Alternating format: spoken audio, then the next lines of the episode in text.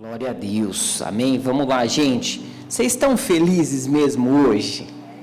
Você pode dar um sorriso aí? Glória a Deus, gente. Vamos lá, hein? Glória a Deus. Vamos dar muito glória e aleluia aqui. Como diz os pregadores pentecostais, fala, me ajuda a pregar.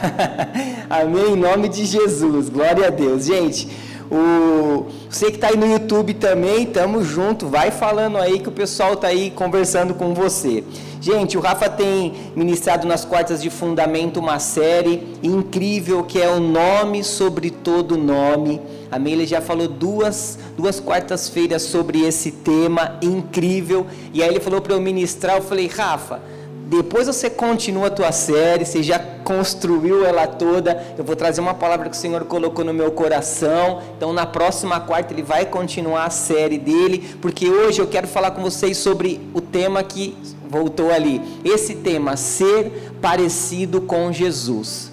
Amém? O Senhor colocou esse tema no meu coração e eu tenho certeza que vai ser incrível. E eu já vou te dizer algo, eu já fui ministrado ao longo dessa semana, né? Tô comendo da minha palavra e tenho certeza que o Senhor vai falar com você também essa noite, você que está nos assistindo, tá? Então se prepara que o Senhor vai falar com a gente grandemente. E eu queria começar aqui nesse primeiro texto,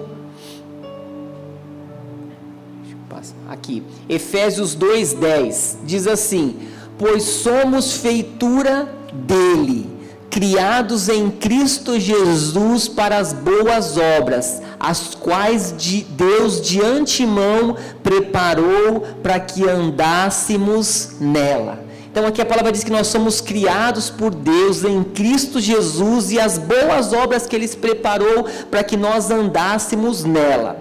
Tem uma outra tradução que eu coloquei aqui, que é essa aqui da Nova Bíblia Viva, que eu achei muito legal, que diz: Foi o próprio Deus quem fez de nós o que somos e nos deu uma vida nova. Ou seja, hoje eu e você somos nova criatura da parte de Cristo Jesus, para que realizássemos as boas obras que Ele planejou para nós há muito tempo atrás. Aleluia. Gente, eu não sei se com você é assim, quando eu leio a palavra, eu viajo bastante. Quem está aqui com a gente de sábado sabe, né, que eu viajo bastante na, nas histórias. Mas assim, eu sempre fico me imaginando como seria muito incrível viver na época de Jesus. Eu estava aqui meditando na palavra essa semana e eu estava pensando, nossa, como seria legal a gente andar com Jesus. Já pensou se acordar de manhã, andar com Jesus, a gente vê os milagres de perto, né, dona Rita? Ver lá o cego sendo curado, ver lá o paralítico andando, aquela cena de Lázaro saindo, né, da caverna, todo parecendo uma múmia lá, não sei se ele saiu desse jeito, mas assim, cada coisa é incrível, né? Quem aqui já já pensou, será que só foi eu que já viajei nessa? Acho que todo mundo, né? Da gente estar tá lá quando a gente assiste um filme e a gente está lá e vê a multiplicação dos pães e peixes e vê a água sendo transformada em vinho, cada coisa que aqueles discípulos presenciaram que a gente fala, puxa, como eu queria estar ali. Só que aí eu comecei a ver que tem um detalhe. Aquele povo daquela época, eles só podiam estar com Jesus se eles estivessem no mesmo local específico de Jesus. Ou seja, eles só tinham a presença de Jesus se eles estivessem no mesmo endereço que Jesus. Ou seja, Jesus estava em Cafarnaum, então todo mundo tinha que ir para Cafarnaum. Agora não, Jesus está lá em Nazaré, então vamos todos para Nazaré. Ou seja, Jesus chegou aqui em Bom Fim, então vamos lá que ele está em Bonfim, mas agora ele está em Cravinhos, está em Serrana, está no aonde ele estiver, a gente precisava ir até ele para estar tá no mesmo endereço que ele. Ou seja, eles só tinham a presença de Jesus se eles estivessem no mesmo endereço, no mesmo espaço físico. E aí eu comecei a sentir, né, esse algo do Espírito Santo me tocar, que hoje nós temos o privilégio Hoje eu e você somos privilegiados, porque nós podemos carregar Jesus aonde quer que nós vamos. Hoje, através do Espírito Santo, nós temos Jesus habitando em nós através da pessoa do Espírito Santo. Então, hoje, não temos mais limitação de tempo, de espaço físico, de distância. Aonde nós estamos, Jesus está conosco. Ou seja, quando nós estamos em casa, Jesus está comigo ali. Eu estou no meu trabalho, Jesus está comigo. Eu saí de férias, seja para onde for, a cidade, o país, Jesus está comigo. Ah, não, hoje eu estou jantando aqui com os amigos, eu saí, Jesus está comigo. Então, todos os lugares que nós estamos, nós estamos com Jesus. E por que, que eu quero te dizer isso? Porque, queridos, muitas pessoas não irão se converter entrando numa igreja. Muitas pessoas não irão conhecer Jesus entrando por essa porta, assistindo uma pregação no YouTube. Muitas pessoas não irão conhecer Jesus porque ouviram uma pregação. Mas sabe como essas pessoas irão se render a Jesus? Vendo Ele em nós. Muitas pessoas conhecerão Jesus enxergando a luz dele em nós. As pessoas precisam olhar para a gente e enxergar algo diferente. Não é, não é uma aparência de crente, não é uma aparência de um vocabulário evangeliquez, não é isso. Mas é olhar para a gente e ver uma luz, e ver a luz de Jesus. Olhar para a gente e falar: puxa, eu quero a paz que essa pessoa tem, eu quero a paz que ele tem, eu quero o amor que exala dele, eu quero aquilo que sai de dentro dele. E queridos, é disso que eu estou falando, da gente deixar o Cristo que há em nós sobressair, da gente deixar o Cristo que habita em nós aparecer para o povo. O mundo aí fora aguarda ansioso para ver, as pessoas ao nosso redor aguardam ansiosos para ver.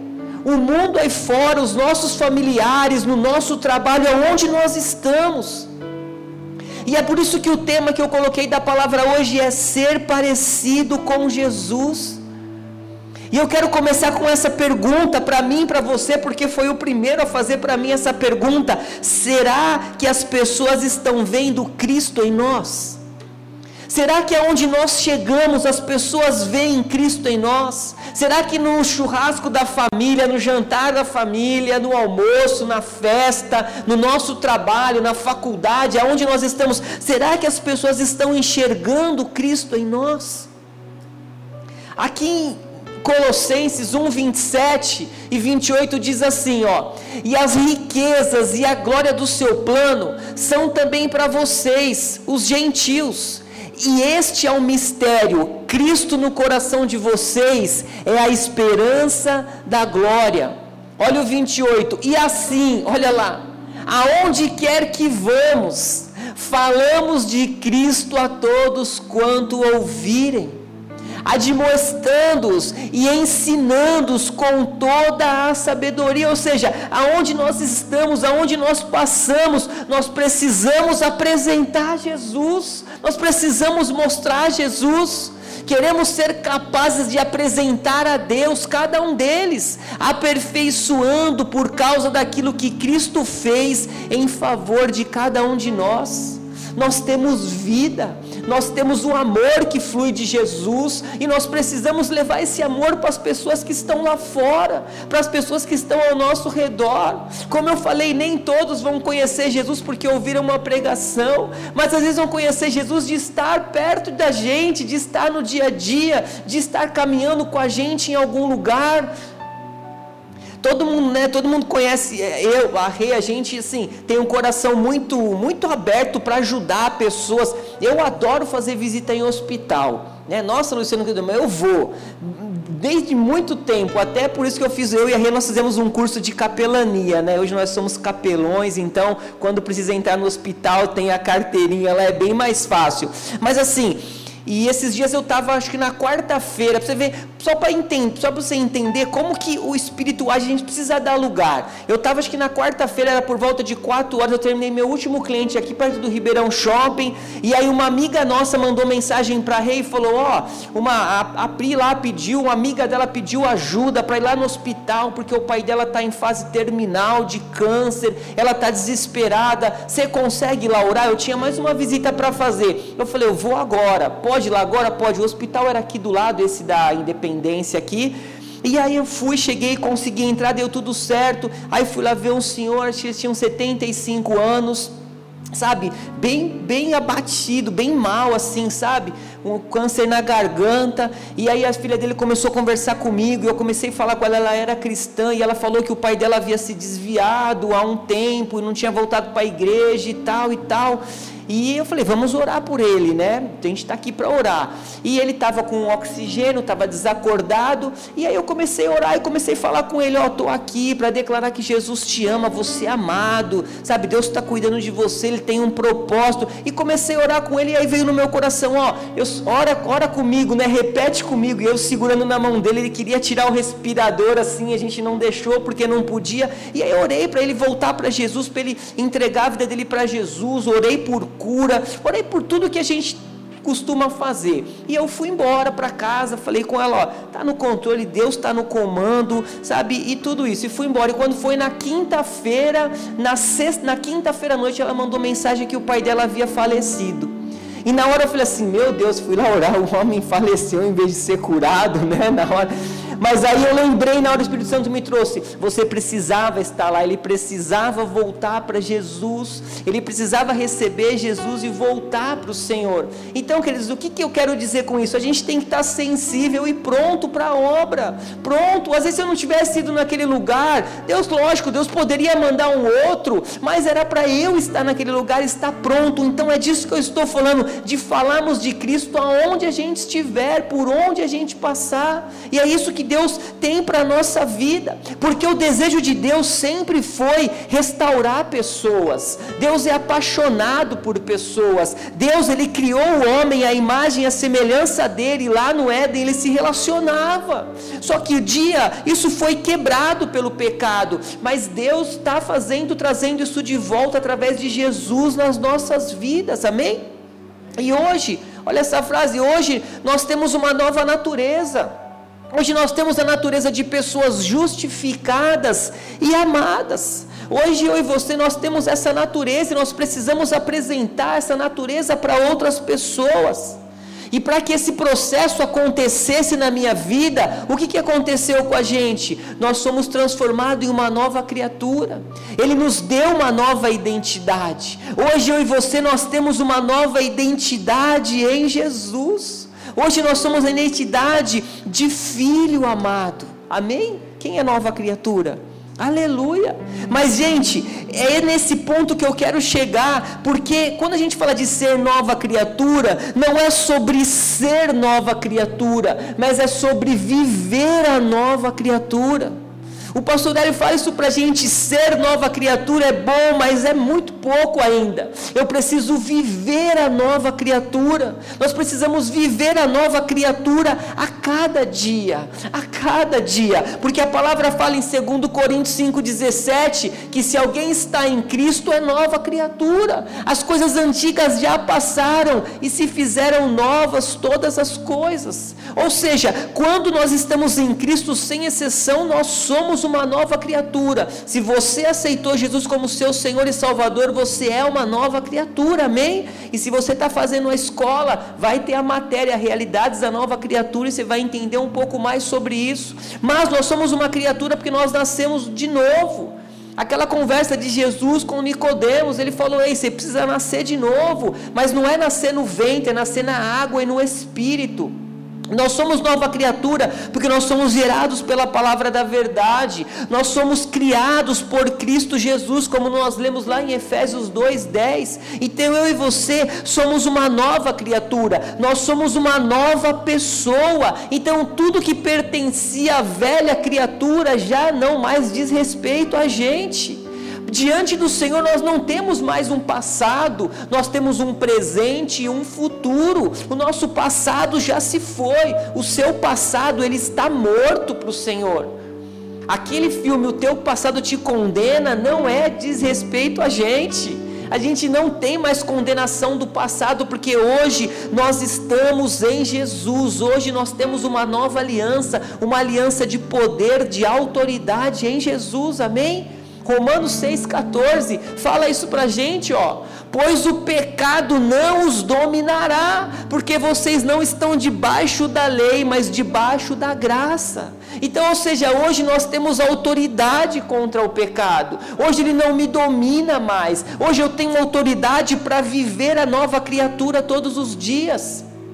Porque nós sabemos que a lei, a lei servia para apontar o pecado, a lei mostrava o pecado, mas ela não dava nenhuma solução para o pecado. E hoje, através da graça, a autoridade nós temos contra o pecado, a graça nos trouxe essa autoridade, não para a gente viver pecando, a graça não é isso, mas a graça nos dá autoridade para vencer o pecado, a graça do Senhor nos dá autoridade para a gente olhar para aquela situação e falar: eu não preciso disso, eu tenho autoridade disso. Eu posso viver a nova criatura, eu posso ser uma nova pessoa, eu posso ser um exemplo de Jesus, eu posso, porque eu tenho autoridade. Amém?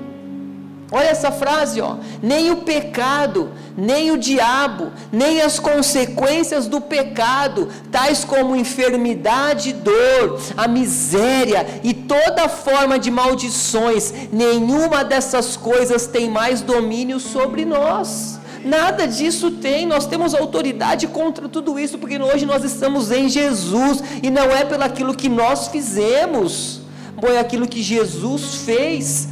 Olha aqui, completando, é uma nova realidade, uma nova identidade que passamos a usufruir em Jesus. Nós temos uma nova identidade em Jesus, a identidade de filhos amados. Essa identidade que a gente tem no bolso, que carrega, ela é física, mas espiritualmente é de filho Jesus, uma identidade de filho amado. Amém? Vocês estão comigo aí?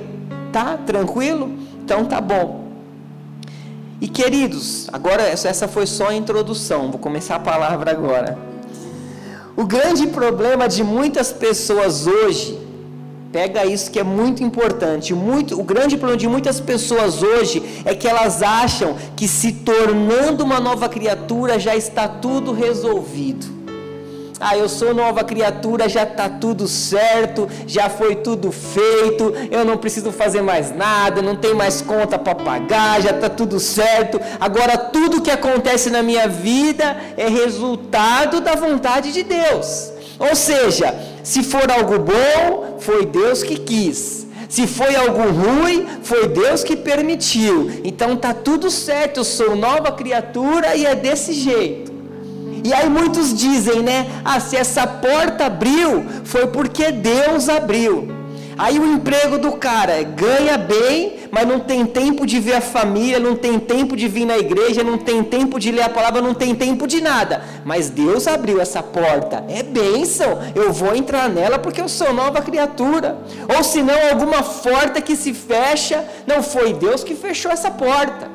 Aí o cara foi mandado embora, só chega atrasado, manda testado médico na firma toda semana, um feriado prolongado, taca testado, falta, pega as coisas, faz tudo errado, é mandado embora. Foi Deus que fechou a porta, porque eu sou nova criatura. E aí Deus, ele se torna o único responsável pelas bênçãos, pelas maldições que acontecem na nossa vida, porque eu sou nova criatura, já está tudo certo. E gente, não é dessa forma. As coisas não funcionam dessa forma. Nós precisamos eliminar os hábitos da velha criatura.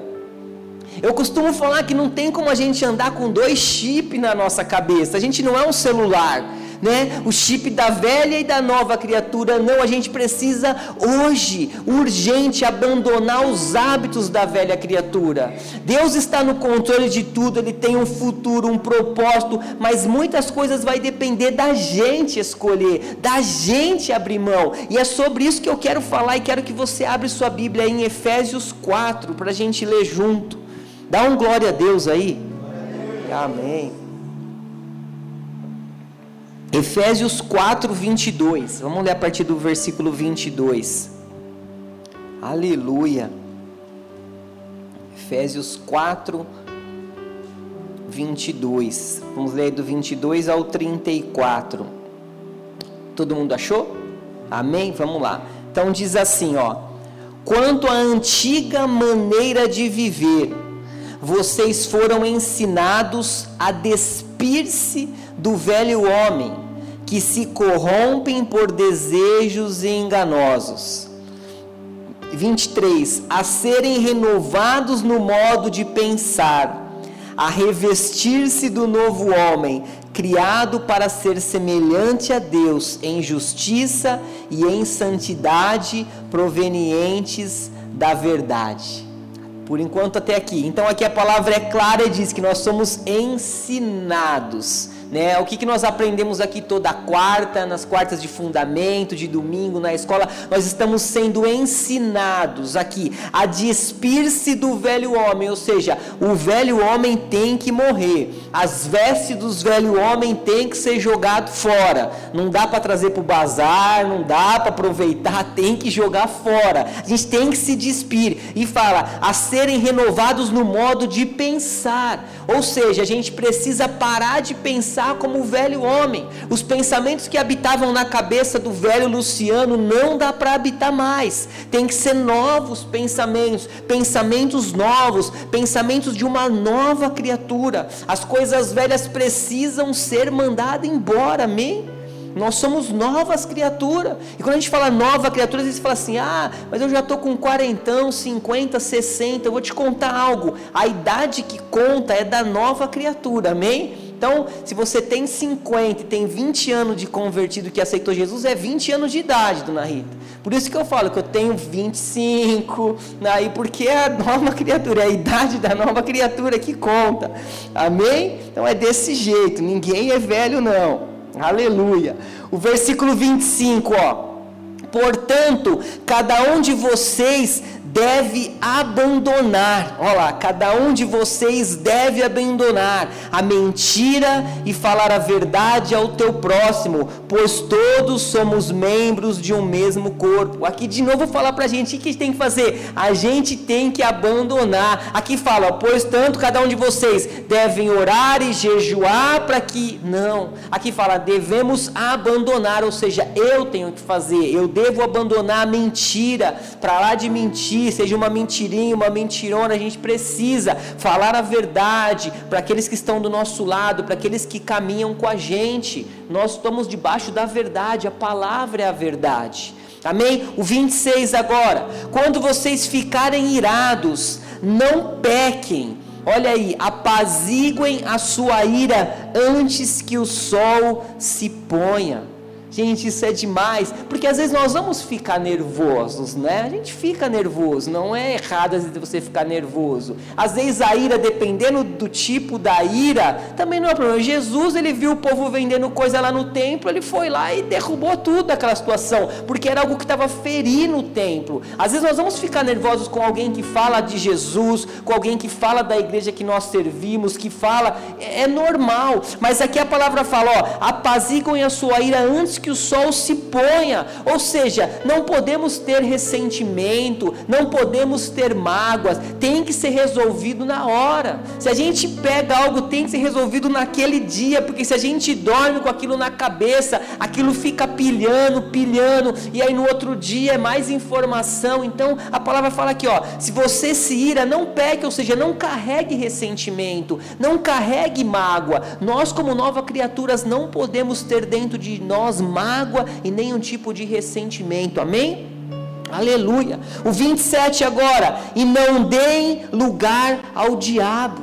Aqui, dar lugar ao diabo significa o quê? Não dê espaço a ele na nossa mente. Sabe, não deixe ele ter espaço na tua mente. Nós sabemos que a nossa mente é o nosso campo de batalha. E a proposta do diabo é desmontar os nossos sonhos, arruinar as emoções. Ele quer nos manter sob pressão. E quando a gente dá lugar a ele, a gente começa a dar lugar à velha criatura, aos velhos hábitos, o medo, a preocupação. Então aqui a palavra é clara: não dê espaço na tua mente ao diabo. Amém? Olhe para Jesus. Às vezes o pensamento vai vir, põe ele para correr, porque você tem essa autoridade em Cristo Jesus, aleluia.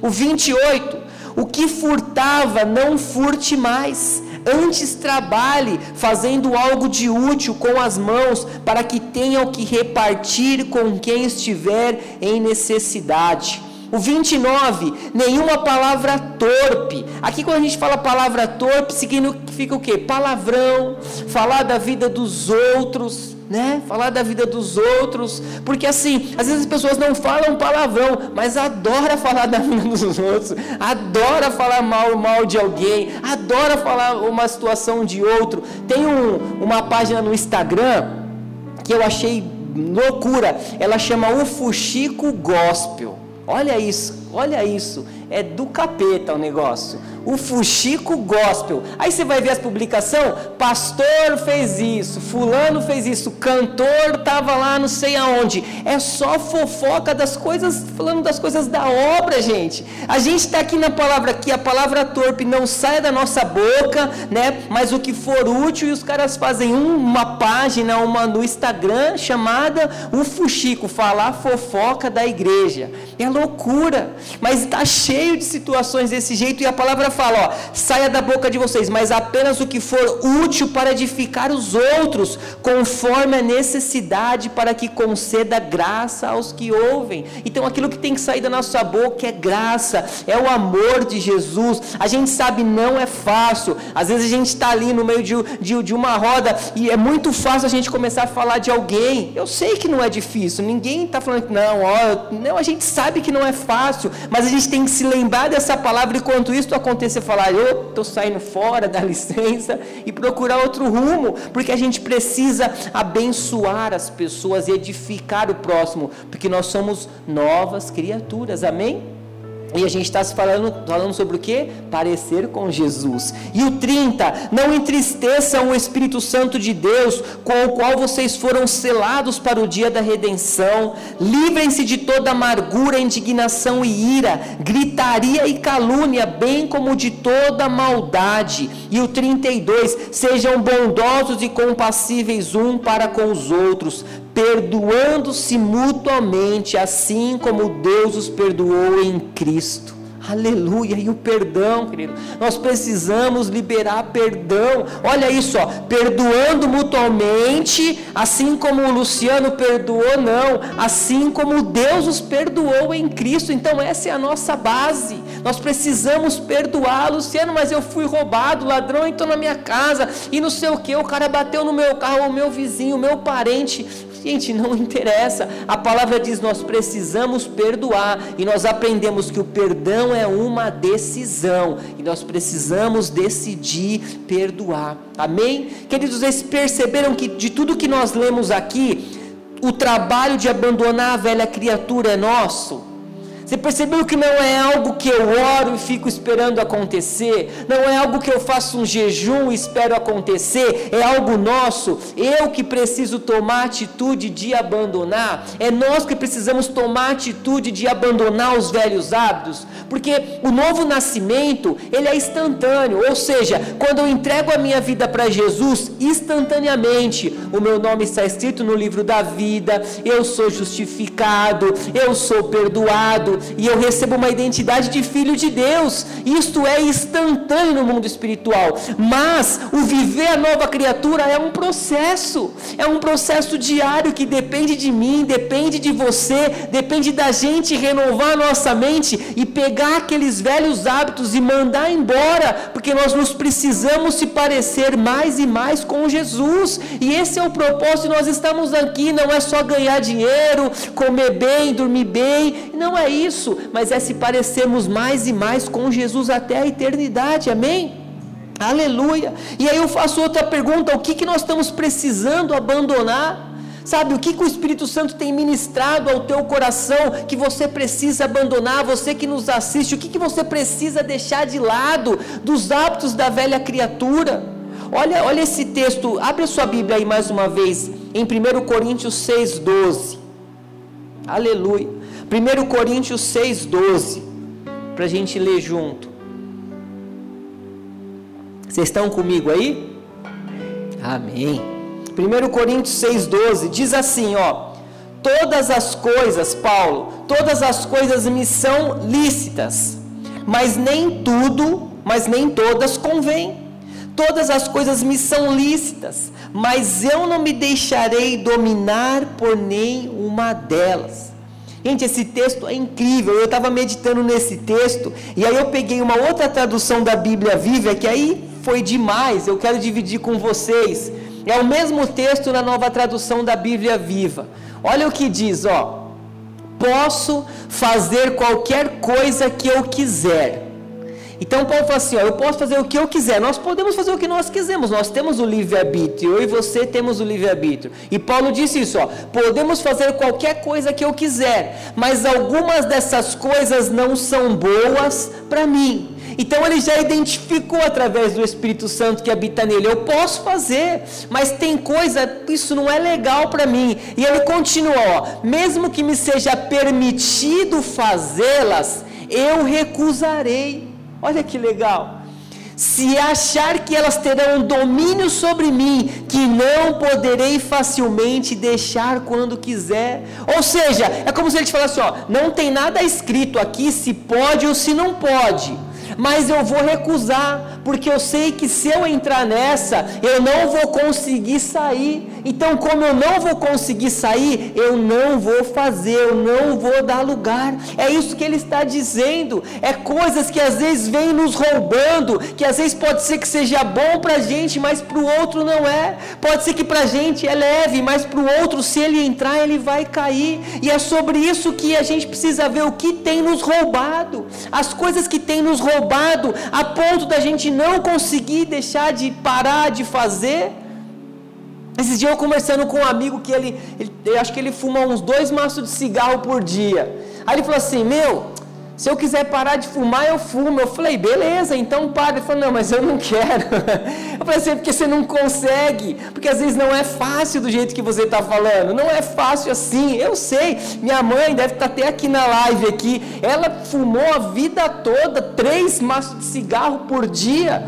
E ela só largou quando ela teve um encontro verdadeiro com Jesus. Porque a gente sabe que é difícil. Mas o que, que eu quero dizer? É que muitas coisas têm nos roubado. Às vezes pode ser um vício, às vezes pode ser a raiva que a gente tem de alguém, às vezes pode ser a mentira, o hábito de mentir, às vezes pode ser a religiosidade, o legalismo, pode ser amizades que a gente acha que são amizades boas, mas tem nos roubado. Então é isso que nós precisamos fazer, como Paulo. Ei, eu sei que isso não é bom para mim, então eu nem vou me envolver, porque eu sei que depois eu não vou conseguir sair. É isso que a gente viver a nova criatura. A gente saber que os velhos hábitos não podem nos roubar mais, as velhas coisas não podem nos tirar da presença que habita do Espírito Santo de Deus em nós, amém?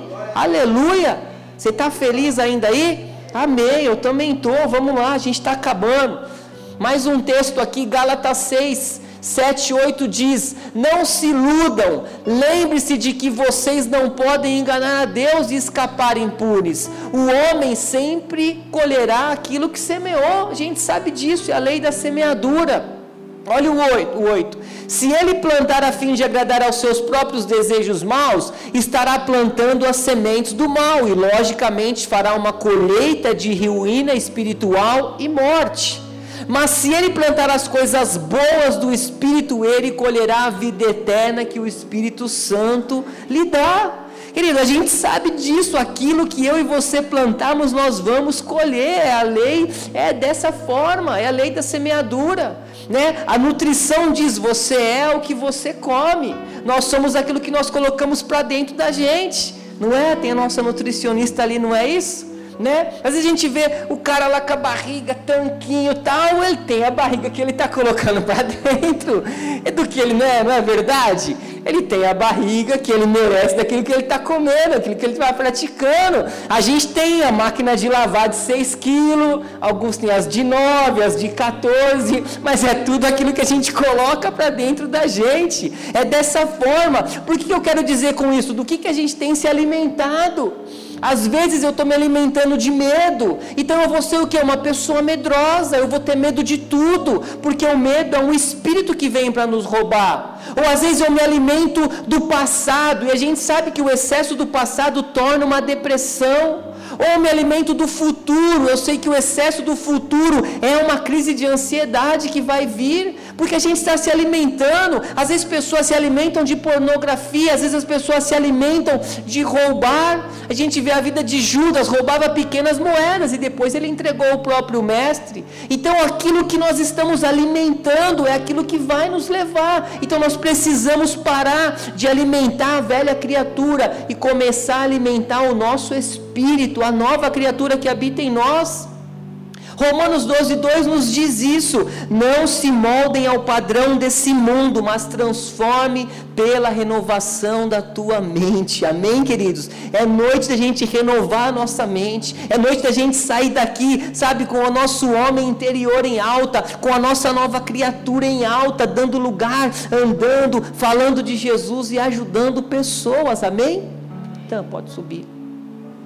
Quero concluir com você aqui. Sabe quando a nova criatura vai tomar conta da gente? Eu acabei de falar, quando a gente resolver parar de alimentar. E como que a gente alimenta a nova criatura? Com o nosso espírito em alta. A gente precisa estar com o nosso homem interior em alta. E é aquilo que a gente sempre tem falado aqui, é a nossa rotina devocional, é a nossa leitura da palavra, é a nossa oração diária. Eu gosto sempre daquele exemplo que o pastor ele der da esponja. Se a esponja passa na água de forma superficial, é só um pouquinho de água. Quando ela é mergulhada e ela levanta, ela é encharcada. Nós precisamos estar encharcados da palavra. Nós precisamos precisamos estar cheios para que o nosso homem interior esteja em alta todos os dias, e é desse jeito que a gente vai avançar. É desse jeito, é cheio da palavra, é acordar amanhã e saber que a gente está cheio da palavra. É dessa forma que nós vamos